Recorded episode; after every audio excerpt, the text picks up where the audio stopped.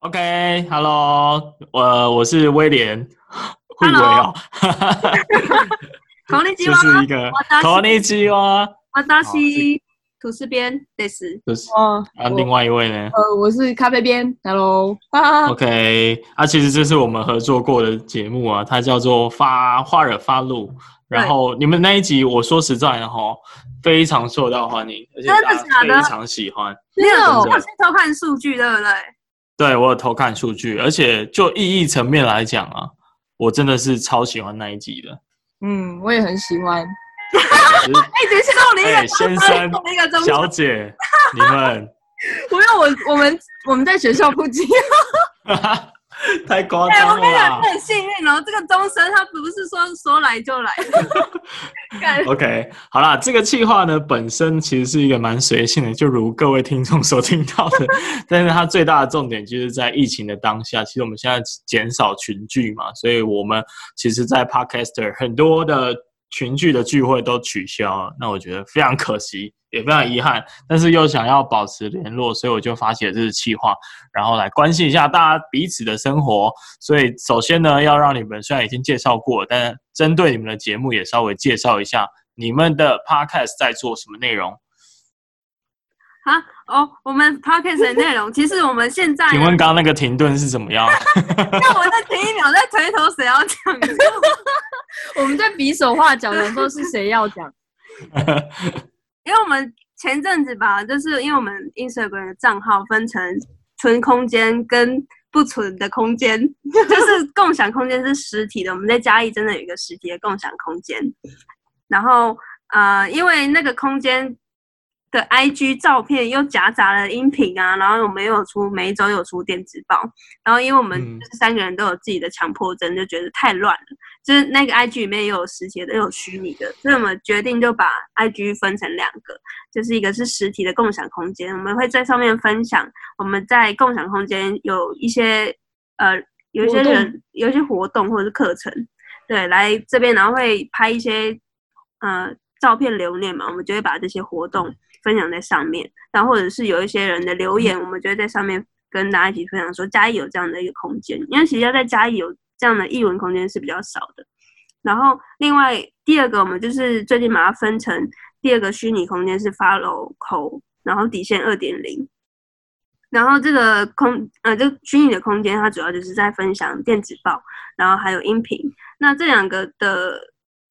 主要的内容都还是围绕在我们 Follow 的理念，就是要去跟大家分享，说要在分享呃 Follow 自己内心的过程的的中间，我们遇到了什么状况，然后或者是我们遇到什么很很花了 fuck 的事情，然后我们利用这两个方式，然后去邀约各方人马，然后帮我们撰写，然后或者是邀请威廉来上我们音频节目，就是为了去围绕 Follow 这个核心理念。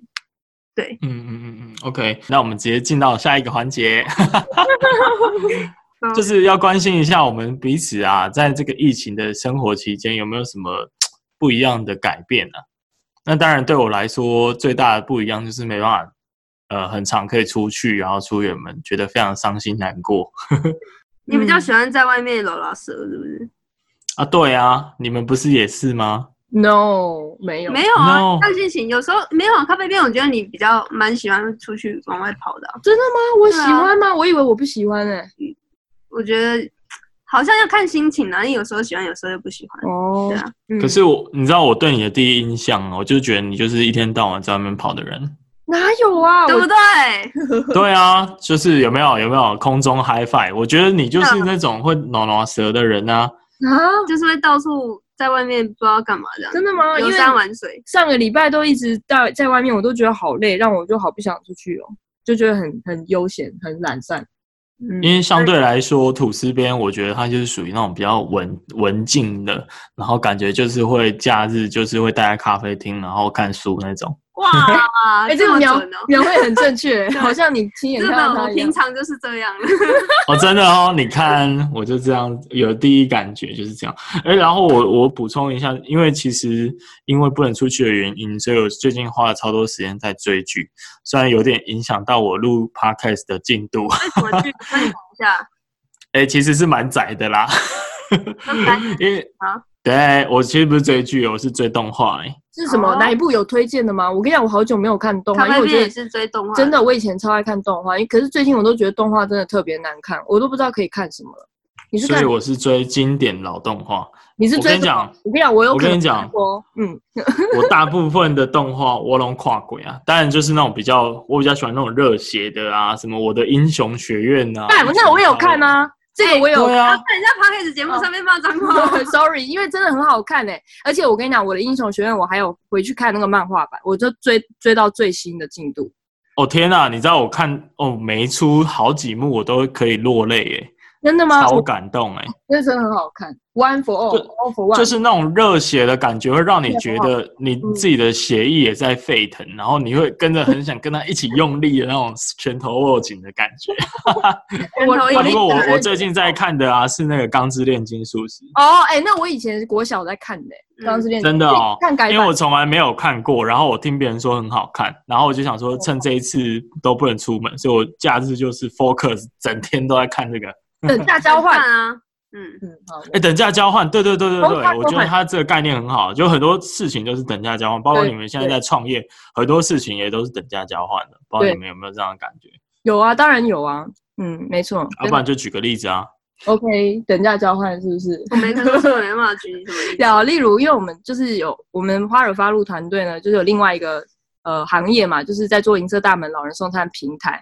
然后上礼拜呢，我就是跑去嘉义县的各个乡镇，有水上乡，然后又有东石乡，然后又有就是嘉义市啊，什么社会局，还要跟议员就是交涉这样子。因为我们的议题是有点牵涉到社会层面，就是这些弱势长辈的一些社会福利，所以我们除了靠自己的努力以外，我们还要积极去跟这些乡镇代表或者是村长，然后理事长去去交流。然后会等价交换的地方，就是我会发现有一些是无效无效社交，有些可能是有效的。但不管是有效的还是无效社交，我们其实都在交换利益。因为其实我们虽然是在做很好的事情，但是其实对那些村长来讲，这也是一种利益。因为比方说，如果我们的加入，有一些村长就觉得说，哦，哎，你们的网络好像做得不错哦，很会，好像蛮会行销的哦。那这是不是对他来讲是一种正机的交换？就是他会有。比方说，我们 hashtag 他说哦什么什么某某村的村长，就是非常感谢他配合我们，什么就是或者是说推荐名单等等的，然后就去拍他的照片啊、影像啊等等，那他就会在某种程度上会获得民众或者是一些人的青睐。所以我们有注意到有一些村长，他跟我们的交流是良善的时候是很好，但也有一些是，呃，他就会一直想要问你一些比较我们能够为他免费做什么的一个状况的，所以我就觉得有点不等价交换了。对你，你哦，我懂你的意思了。但我我觉得所有的社交行为都建立在等价交换内。对对，有点这种感觉。然后，如果还有也有认识到一些，因为他们就注意到我们是，就是最近可能是，因为我们现在募资金额，上次访问好像才三十多万嘛，现在已经快要七十万了。哇塞！恭喜你们哎，已经两倍多了哎。对啊，可是我们的目标是至少一百万这样子，这是给我们的 OK OK 期望值。然后呢，就有一些人过去明明就呃没有看过我们的计划书啦，都突然间打电话过来说，哎，想要关心你们最近怎么样啊，什么什么。哦。觉得 啊，人情冷暖。对对对，就是觉得好像哇，嗯，就是他没有要跟我交换什么，就是。即便是良善的那种平衡感也都没有，他就是只是想要从我们这边要一些什么，就是那会让我们有这种感觉，这样我就觉得不平衡，就没有交换的感觉，反而是他一昧的夺取，嗯、所以我就觉得不舒服。嗯，那那你会你会呛他吗？就是你的心态上你会有一种，嗯，当初看不起我，然后现在你看吧，怎样怎样怎样。我跟你讲，我我以前就是就是一个小白羊，我都会觉得哇，他人怎么那么好啊？他怎么一直欣赏我啊？怎么对我那么好，而且还提出这么棒的一些合作邀约？然后我就会迷失在他的利益里面，然后我就说当然好啊，没问题啊，我就很容易答应他人，然后会导致我们的整个主体都会偏离。但现在呢，只要听到那种嘴脸，不不好意思，就是反正就是。他们 感觉到他们在夺取我的时候，就是不是在建立在平等的方向，在做等价交换的时候，我就会就是用比较委婉的方式。现在越来越学会啦，因为也是吐司边跟我另外的团队美边也会劝我说：“哎，你要不要思考一下啊，或是什么？”然后就会跟他们就是有点像开始周旋，因为我们其实我们创业到现在，其实我我觉我自己觉得啦，创业它最辛苦的，有时候不是创业本身的业务，而是在交涉，或者是我们要处理人际关系的时候，嗯、我们要怎么去分辨这人是良或善，还是恶，还是之类的。嗯，就是我们要怎么去决定要不要跟他合作，或是有进一步有合作的关系的时候，就是这个判断对我们来说是有点困难，因为我们可能也还没有太多的经验在这方面，在人际关系方面，就要要怎么辨认这这个人到底是是来者何意，就不知道。嗯，这部分是我们我自己在创业的时候，我觉得比较辛苦的地方，嗯、反而不是在跑那些呃业务或者是在送便当的行政流程上面的。嗯，哎、欸、哎，其实哦，虽然有点走题啊，但是我觉得刚刚这段蛮蛮有意义的，因为对于很多人来说，可能会比较晚意识到这件事情。包括我们在做节目啊，假设有一天我们真的做红了，很多当初看不起我们，或者是会觉得我们的东西好像没有内容的人，可能就会。呃，因为这样被打脸，可是通常这样子的结果，我的心态就会觉得啊，你看吧，什么什么的，就会有点想要反呛回去，甚至是刻意营造一个让他意识到自己当初有多么愚蠢的一种机会。可我觉得这样心态 要怎么营造？就不知道这种心态，我自己觉得后来觉得不太好了，但是也希望自己不要这样子，好吧？那我还是关心一下你们最近的状况哈，因为银色大门。呃，是跟那个接触人跟人的接触很有关系嘛？那我不知道这个疫情的影响有没有因为让因为这样子让你们在服务上遇到一些状况啊？就比如说长辈可能会觉得，哎、嗯啊，你不要靠近我，你你是不是带原则这样？哦，那就由我咖啡边来跟大家讲好了，就是。呃，以疫情的状况来讲，其实各个地区乡镇的共餐老人共餐处，或者是当地的食堂，其实都是现在都暂停休息。所以，其实我们的像有一些公所，像新北市的永和区区公所，然后还有就是水上乡的乡公所，就嘉义县水上乡，然后很多公所部门都有再来打电话问我们说有没有兴趣，或者是他们有一些个案会转介给我们，因为真的疫情的关系，反而送餐的需求是提高的。然后，所以这是第一个影响。然后第二个影响是，你说长辈他有没有很排拒我们？其实我觉得长辈他们没有那么的恐惧，诶，对。而且其实我们自己也都会戴口罩，我们也会提醒我们的送餐大使戴口罩。然后，但是他们并没有针对这个疫情有这么大的恐慌。然后，尤其是像水上乡啊、民雄乡，他们其实乡下还蛮悠哉的，就是没有像都市大家这么可怕。因为其实我们最近有去访视一个个案，是真的蛮糟的，就是我们。目前访视下来，可能糟糟糕的状况可能是前一两名。嗯、那因为我们每次访视完，我们三个都会在车上，就是再讨论一下刚才访视的过程。然后我们都会觉得说，其实他们连三餐都没有办法温饱，甚至他可能没有办法照顾到这么其他的层面的。所以我就觉得，他们可能对于疫情的。甚至他们可能接收的资讯，像他们没有电视、没有网络，所以根本不知道现在疫情到底发展到什么状况。所以，甚至来讲，他们吃饭都已经成问题了，所以他也没有办法关心到这一块。嗯，可是我觉得地区也有关系啦，像是像是因为我们服务的范围有新北市跟嘉义市嘛，还有嘉义县，然后嘉义市跟嘉义县真的没有那么惧怕这个疫情，但是我们当然除了送餐大使都会戴口罩以外，其实北部地区是非常害怕。因为我们有个案在新北市新店区，然后他们整栋大楼害怕到说，哦，有时候送餐大使进去都还要再量体温啊，然后或者是有时候长辈就说今天身体有点不太舒服，那还是放在警卫室就好，所以是这样的影响啦，就是就是只有这样，就是银色大门这部分是这样，然后可是如果就我们团队本身来讲，其实我们团队没有很常见面，就是我们除非有事情要开会才会见面，所以对我们的影响也没有很大。就是我们一直都是以远端工作为主，所以其实也没有什么影响吧。嗯，对。哎，没有，我们之前其实有常蛮常见面的，就是可是有一段时间没有，是因为腻腻了 腻了。但是后来发现，其实我们还蛮适应这样远端的工作，就是至少我个人觉得还蛮，我觉得很舒服啊。对对对，嗯嗯。例如说看彼此不爽，其实刚好是拿到一个甜蜜点，觉得我们这样子。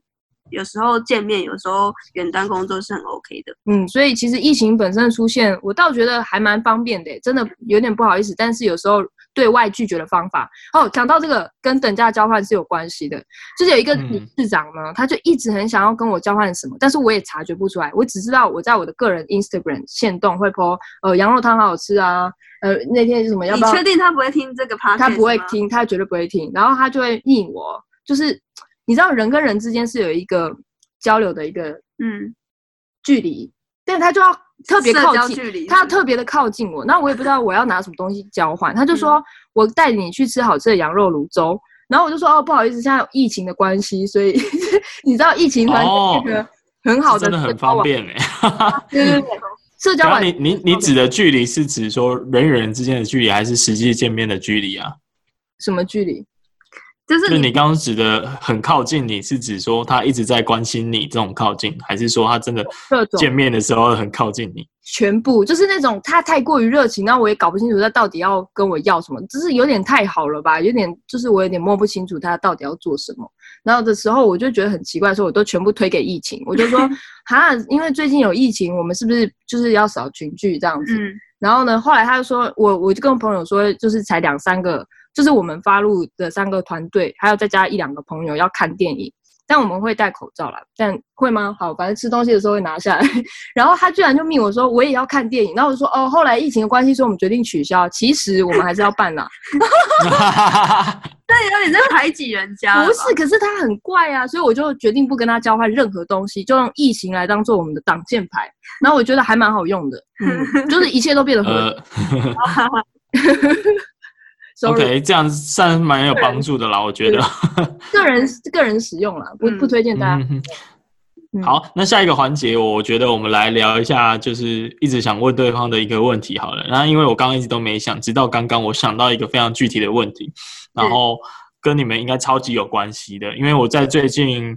呃，很幸运的呢，我的呃职涯讲师之路得到了一些进展，所以有人有人约我去去讲，但很小场了，因为现在也是疫情的影响。你说实体的吗？实体的？对啊，实体的啊。哇，很赞诶！是什么单位邀请啊？这是可以知道的吗？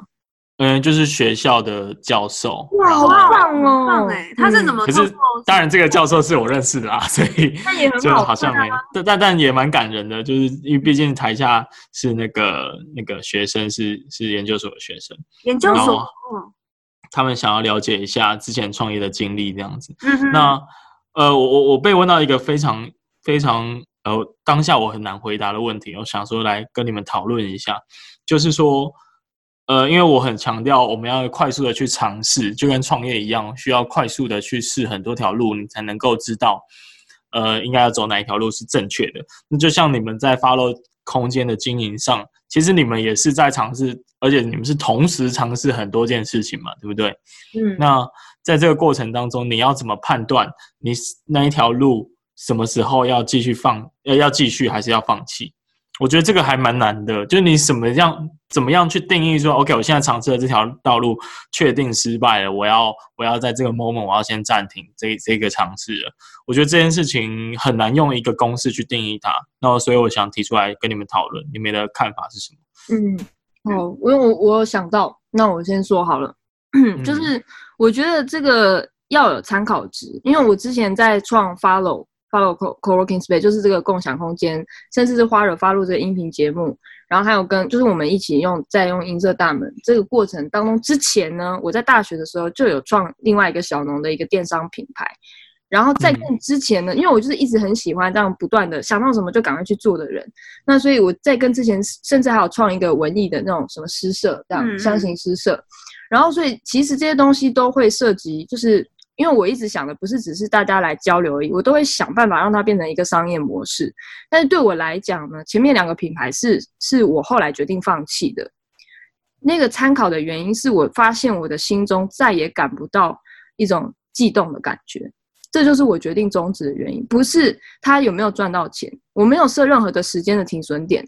我的个人方法啦，我不是说哦，我几年几月几号如果没有达到什么，我就要收掉，我不会是这样子做的一个评估。我反而是当我去做同样的事情的时候，我就问我自己，我去感受，我想到这件事情的时候，我还有没有那种兴奋的感觉？就像小孩看到看到一些他喜欢看的电视，就很开心，耶，很期待，就是八点整有一个电影要播出那样的感觉，我就问我自己，我对我这个品牌还有没有这样的感觉？那现在答案是 Follow 跟花惹发露还有银色大门都还有这样的感觉，那这就是会让我一直继续下去的理由，就是新的感觉吧，就是那个感觉虽然很抽象，但是唯一的感觉就是你可以去看你生命中有没有这样的经验，例如热恋的时候啊，就是那个很期待每天都要跟他见面，或者是很想。Sorry 哦，因为我们上课喽。因为我们这边住附那个学校附近，要再讲一次。嗯、然后没关系。对对对，然后所以就是说，我去参考的是那些大大小小我生命中让我感觉到有热忱、有兴奋、有快乐，还有悸动的时候。那如果当这个品牌让我不再感到有这种感觉的时候，嗯、那就是我放弃的时刻。OK，然后对对对对，因为有有，因为我后来。觉得我当下回应的答案不是很好，但我回应的方式也是有点类似这种听心理声音这种东西。嗯、但是我后来就在想说，哎、欸，其实有时候我们如果不再激动的话，嗯、是不是只是当下一时的挫败，但并不不代表说我们如果继续坚持不会成功，或者不会感到快乐。这样。这个我第二个就是我之前说的那个小农电商品牌，就带给我这样的经验。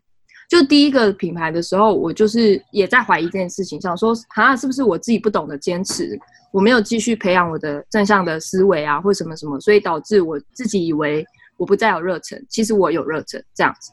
但是第二品牌让我明确的感觉到，哇，我是真的真的没有了热忱，原因是因为我做什么事情都非常非常不快乐，每一件事情就即便再简单的事情，我都觉得很提不起劲，即便这件事情对。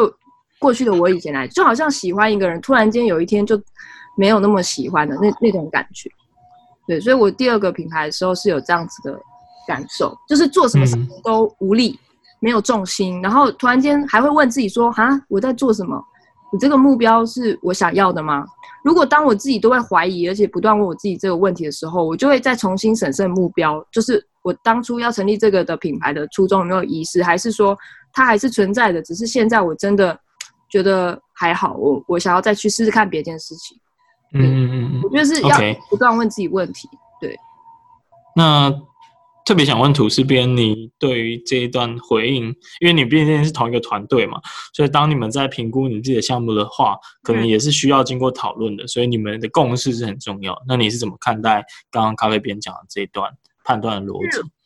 我有一次很印象深刻，就是我现在想起来还有一段画面，就是我那时候在车上，然后因为我是坐副副驾驶座，然后咖啡边就是开车嘛，然后我就不知道为什么聊到这一块，我就跟他说：“你有设立你自己的停损点吗？”就比如说，因为我有做正职工作一段时间，所以我有一笔存款，所以我很务实。那时候我很务实，我就觉得说我这笔存款，因为我是全职创业嘛，什么时候会烧完，那我就是什么时候停止。嗯，我会强迫在我那时候有设定，因为我我跟威廉年纪相仿，就可能在两三年我们就三十岁了，所以我那时候其实有有设一个停损点，我在心里面默默设一个停损点，就是在三十岁以前，如果我没有达达到就是我之前正职工作的薪水，我可能就要思考一下，我是不是要继续下去这样的停损点，但是后来。在那个当下，其实咖啡边他给我的回应，其实有影响到我，然后又或者是我又再重新审视停损点这些事情，到底到底要不要去设立？就是咖啡边他是说，他觉得创业这条路上，他没有觉得说他他会有停止的一天，他就是他可能是骨子里就是有一个创业的协议吧。我想，就是比如说现在如果银色大门或者是发了，他最后真的怎么样走不下去了，他也不会停止他创业的这条路。所以他这份感动其实有感动到我，因为我可能有一点点，还是会有一点，有时候会想说，是不是不要创业比较好，或者是创业真的好吗？在那之后，我就一直在想这件事情。我我没有像咖啡边那么的，嗯，目标这么明确。我其实即便到现在，我也是每天醒来，我都会再审视一下，我现在创业好吗？或者是我现在要回去正职工作吗？但是每次想完，我都会再坚定自己一次，对，我就是要创业。我的我的想法并不是觉得说我就是要倒向另外一边，我是在有点像是有一种潜意识录音带的那种感觉，是告诉自己对，就是这条路。然后像刚刚咖啡边说那个，就是 follow 自己的热忱，然后没有感觉到兴奋。就是我们在某一期好像有提到，就是我会有一种生理的反应，就是我的心跳会加速。就是我可能听 podcast 的时候，或者是我看一些 YouTuber 的影片，然后再分享他们很有创造力的这个过程，我觉得很兴奋，然后就很像在谈恋爱，然后或者是我就是真的很想要拉屎，很想大便，对，就会很想大便的感觉。我太脏了吧！真的真的，我跟咖啡店都有。我跟你讲，威廉这种感觉就是，你以前有没有跑过大队接力？对，快到你的时候，你是不是想大便？就是那种感觉，就是那种心跳加速感觉。OK，我努力在感受这种感觉。那你想要放弃的时候，你就是再去看那些 YouTube 的影片，你觉得好，你看完还是觉得很热血，就像你现在在看动画，你还是觉得英雄学院。对，你还是觉得非常热血的话，就代表对你现在就是在这条路上没错，你就是在坚持下去就对了。哎、嗯欸，我觉得其实跟你们刚刚都有提到，跟感情的寻找的那个状态是是很接近的。就是我在评估，我们在评估要不要跟另外一半继续走下去，其实也大概就是分这两个两个方向去评估吧。第一个就是说，好，你们的现实的情况，你们的财务上，你们的数据上，呃，可以看到的这些数字。到底可不可以允许你们继续在一起？哦，就是像比较接近吐司边刚刚一开始讲的，那就咖啡边的说法的话，就会比较像是好跟这个人再继续在一起有没有悸动的感觉？如果一直找不到的话，其实那我可能也会思考要不要继续跟他在一起。所以我们常在选择的时候，也都是用这两个方向结合在一起去一起来评估到底要不要继续走这条路。我觉得蛮可以套用这个逻辑在我们做的所有事情里面。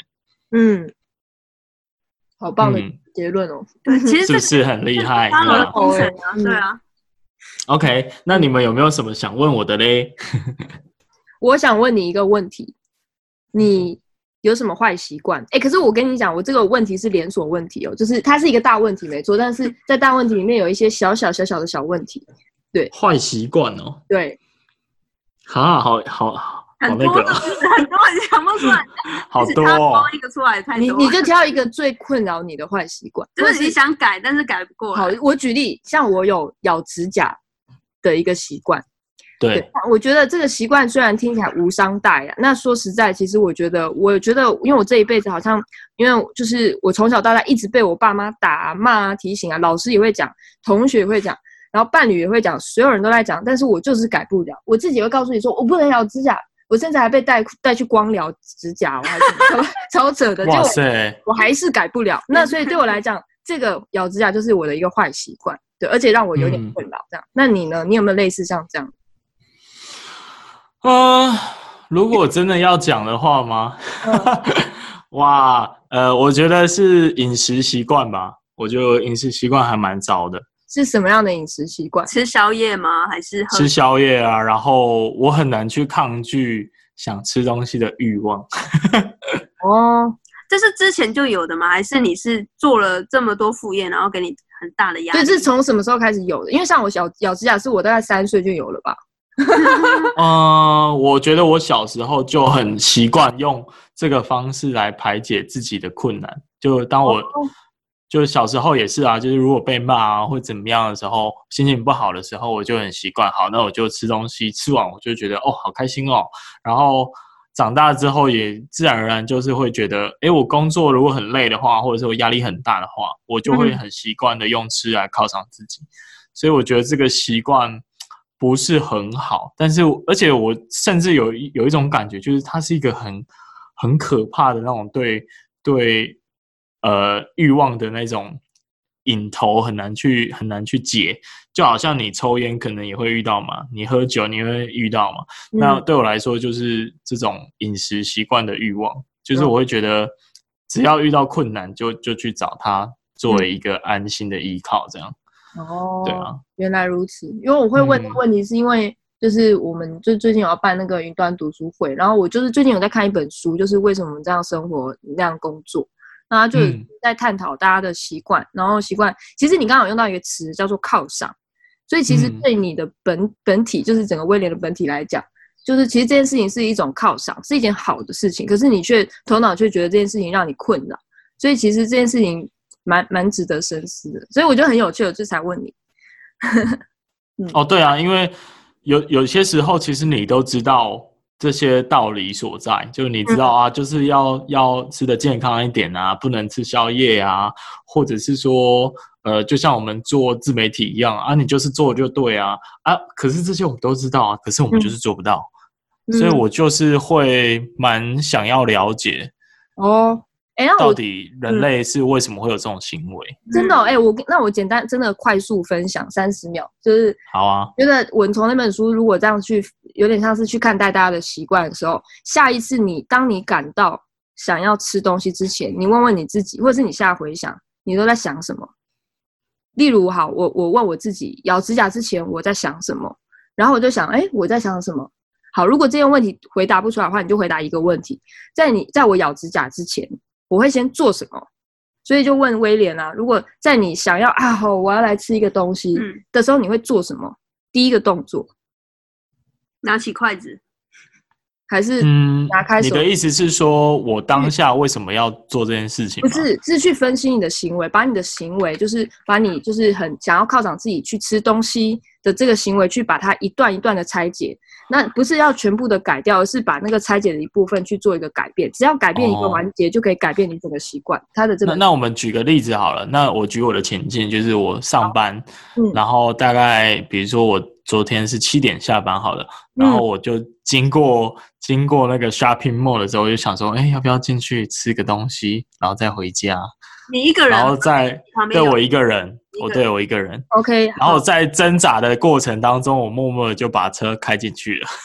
OK，所以你看哦，你刚才的动作有蛮多的，我们就一个一个拆解。第一个是你先经过美食街嘛，然后你抬头看到某一间店，然后你说你想起来的一个声音是说，哎，好饿哦，来吃一个，对不对？接下来是好饿吗？还是好无聊哦？不知道干嘛？好，就是该吃饭了这样。该吃饭了，然后所以你停下来看到那个，然后结结局就是你是是就是你下一步是怎么样？就是下一这这个中间有一个空档很重要，是想哦，对，就是进去美食街吧，然后进去之后就会说想要选择什么，就会再有考虑嘛。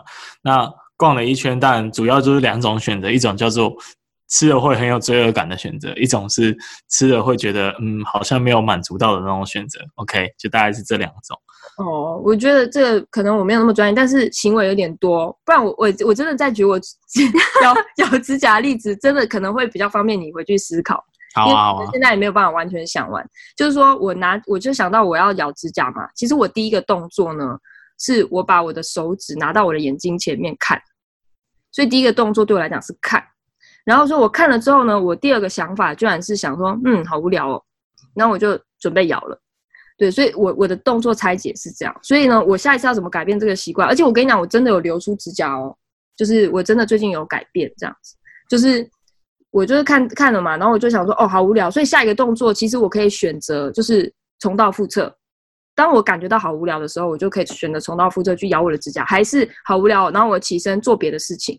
就是我只是取代这个动作来去填满我觉得无聊的感觉，嗯，所以是你要找到一个关键动作。那像我的关键动作就是就是两个，第一个拿起来看我的指甲，然后第二个去想的时候，就哎呀无聊的时候呢，我就马上去选择另外一个有别以往的动作。所以当你可能。有点累，可能你要再想一下你的细节，动作细节是什么。然后你不是完全的改变所有的动作，只是改变一个关键动作。可能下一次你看到美食街的时候，你就看向左边，这 样之类的吧。或者是你就不要从那条路开回家，哎，对对对，就是只要在你众多的习惯连锁里面，只要改变一个小连锁，你就可以改变整个行为。可以试试看。哦，我懂你的意思。改变其中一个关键动作就好，但是你要去很分析，知道就是很清楚知道你的分解动作是什么。嗯，嗯，很有趣吧？好吧。嗯，对啊，我下次会来做这个练习啦，就是把动作拆解。对对对，嗯、可是前提是要引导，就是或者是要去鼓励自己思考你的习惯的一连串动作，因为一般人很难去去说出来，而且甚至去想象。还有去重新复诵自己的行为，嗯、这叫做行为认知这样的确立。嗯嗯嗯嗯。好，那我我想我们今天聊的比我想象中还要长蛮多的。变成一个 podcast 节目了。对啊，直接变成一集啊，这样跟我想象的不太一样。不过也是蛮有收获，因为刚刚那两个问题其实都是我们彼此非常想的，而且我真的想要把它就是解决我心中的问题啦，心中的疑问啊。对啊，嗯，好吧，那节目的最后，我们就来讲一些呼吁的话吧。就是在这疫情的结束，那我先来，因为最近呃有两天啊、哦，零确诊，所以大家应该是非常开心的。但是我觉得大家还是不能掉以轻心啊，因为我昨天就在看看那个新闻，就说我们也不要太快放松，因为其实呃像呃那个温度的那个改变。可能会让这个疫情减缓，可是不要忘记南半球是跟我们相反的季节，所以有可能会传播过去，然后到时候又再反扑回来台湾，其实我们就不能掉以轻心这样，所以就跟观跟听众做一个这样的呼吁。我们接下来还有连假嘛，还有几个连假，我们就要继续小心这样。嗯，好，OK，呼吁吗？赞，好，是是要我们我们要喊话吗？就是像我刚刚坐台铁，啊、其实我发现。他们台湾做的疫情真的很好，因为，嗯、呃，我就是很热嘛，然后我想说口罩就是像那种卖鸡排，有一些老板他不是很热，他就会脱一半嘛，然后我就是脱一半，然后我这边滑手机的时候，然后我就马上被那个列车长他就过来说，哎，那个口罩要戴起来，我就一一方面觉得哇很烦呢、欸，就很闷啊，但是同时又会觉得哇还好有你们，就是台湾、哦、疫情破口哎、欸，台湾疫情就是真的做的很好，是防疫啦，我觉得就是很赞，但是。当下真的很热，但是过了之后，我就觉得还好，真的有你们，不然台湾疫情就真的对，嗯，会扩散开来，嗯。然后换你了，我我怎么呃呼吁吗？其实就像我们一样，常常呃对感谢吗？嗯。哦，像我昨天去 去公所，然后他就帮我量那个体温，然后喷酒精嘛，嗯。然后其实那天因为昨天很热，然后他量到我三十七度，然后他大家都在怀疑我没有发烧，就是所有人都围在我身边讨论的时候，我就觉得很感动。他们这么的在在乎，而且是不是在我本人啊？就是你是太少缺乏关爱了吧？关心这整个议题的时候，我就觉得他们很认真、很努力，所以真的很棒。谢谢，谢谢所有的医护人员，真的。嗯，我真的觉得他们超棒的。嗯，OK，那就到这里。那威廉科尼基哇，这一集有点长，不过很有收获。那就到这里啦，好，再见啦，拜拜，拜拜。